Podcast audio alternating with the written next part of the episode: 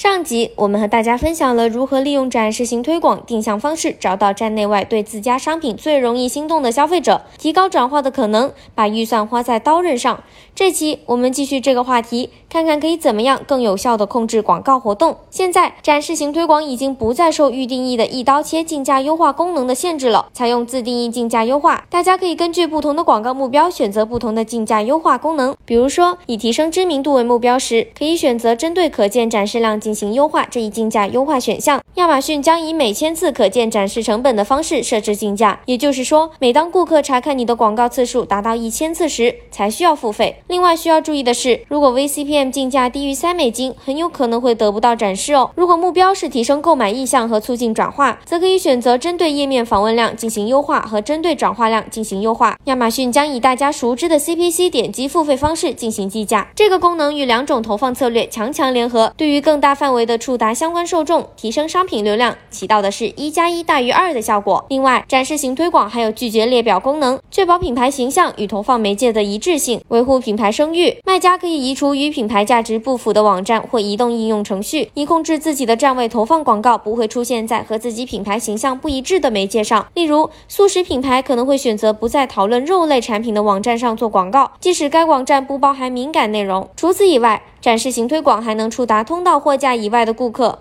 扩大卖家们的流量池，通过定向品类可以吸引在推广商品类别以外的详情页面购物的顾客，将他们引导到通道货架内，或者是吸引他们访问自家的商品详情页，让他们成为自己的新顾客，推动增量销售。更贴心的是，虽然定向到整个品类，但你的广告只会在最相关商品的详情页上展示，转化效果妥妥的。本期关于展示型推广的分享就到这里了，你是否还有很多疑惑呢？在音频下方留言，展示型推广站外流量可以获取更全。的使用策略哦，那么记得关注我们，下次再见啦。